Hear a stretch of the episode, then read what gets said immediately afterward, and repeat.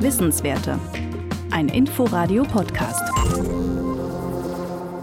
Und jetzt schauen wir mal nicht in die Sterne, sondern wir schauen in Richtung Sonne. Noch nie sind wir der Sonne so nahe gekommen wie jetzt. Die NASA-Raumsonde Parker Solar Probe hat als erstes Raumschiff die Sonnenatmosphäre berührt und sich hoffentlich nicht verbrannt, denn dort, wo sie hingelangt ist, werden ca. 1400 Grad Celsius gemessen. Am Telefon ist Dr. Volker Bodmer. Er ist Astrophysiker an der Uni Göttingen und Leiter der deutschen Beteiligung an der Parker Mission. Er hat unter anderem maßgeblichen Anteil an der Entwicklung der Kamera, die dabei zum Einsatz kommt. Einen schönen guten Tag, Herr Bodmar. Schönen guten Tag, Herr Ringel. Zunächst mal, hält die Raumsonde mit all ihren Apparaturen, also einschließlich Kamera, diese Hitze aus?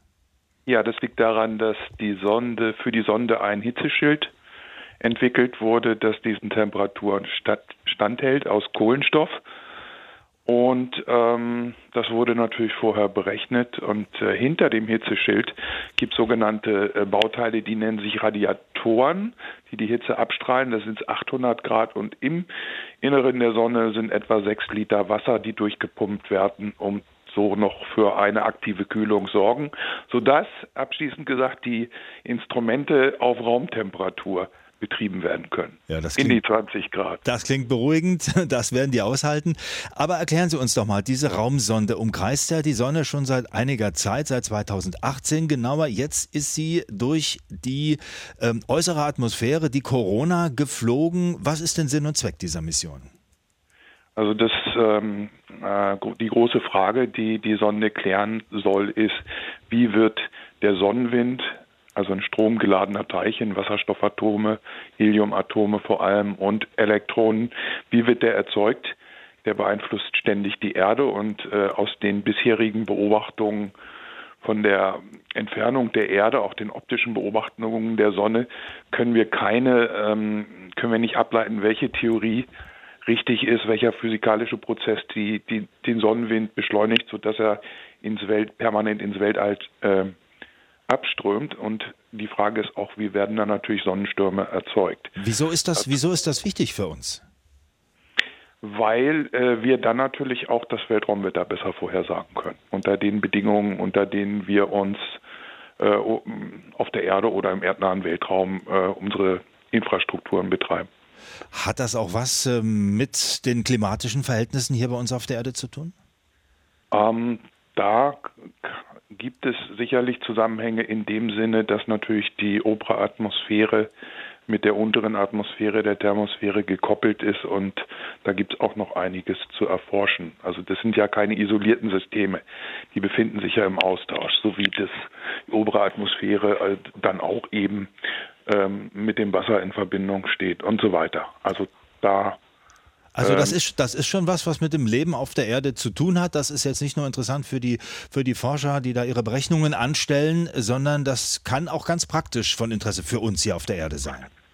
Der praktische Nutzen besteht darin, dass wir dann eben die, den erdnahen Weltraum, die Zustände kennen und wissen, welche Satelliten, welche ähm, Missionen und technischen Infrastrukturen wir schützen können oder betreiben können. Und äh, dann kennen wir natürlich die Zustände, unter denen diese Systeme funktionieren.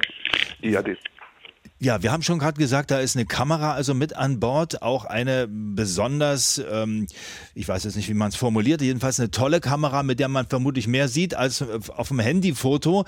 Haben Sie schon Bilder bekommen von der Raumsonde und sind da vielleicht Dinge drauf zu sehen, ähm, die besonders spannend sind? Ja, also einmal ist es so, dass die Sonde ja 2018 gestartet wurde und dann gleich einige Wochen später, dadurch, dass sie so gut in Orbit gekommen ist, ähm, wird natürlich die, der Kameradeckel aufgemacht und erste Bilder haben wir bekommen. Und das sind zwei Weitwinkelobjektive ähm, in dieser Kamera verbaut, die aber nicht auf die Sonne gucken, sondern in Flugrichtung. Und zwar äh, ist die Zielsetzung, dass man die Sonnenatmosphäre, wie man sie von Sonnen totalen Sonnenfinsternissen sieht, diese weiße, weißen strahlenartigen äh, Ausläufer, das ist die Corona.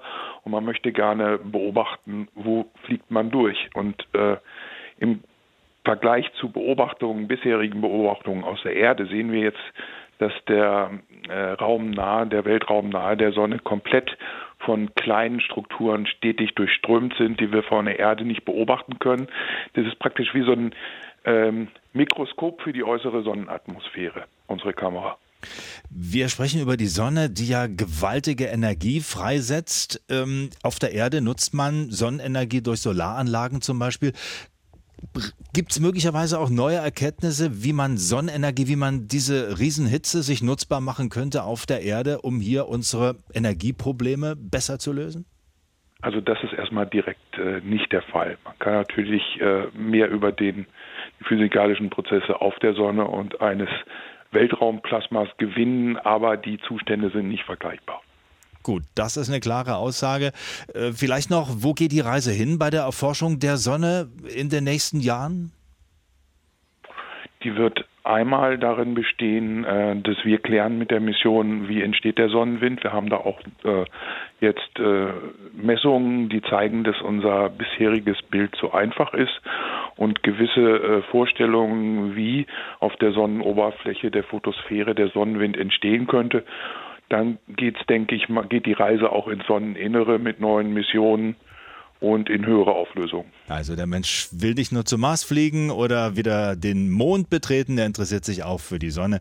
Und an der aktuellen Sonnenmission Parker Solar Probe der NASA, also der US-amerikanischen Raumfahrtgesellschaft, ist auch Deutschland beteiligt. Und äh, das war eben Dr. Volker Bodmer, der zum Team gehört. Er ist Astrophysiker an der Uni Göttingen. Wissenswerte. Ein Podcast von Inforadio. Wir lieben das Warum.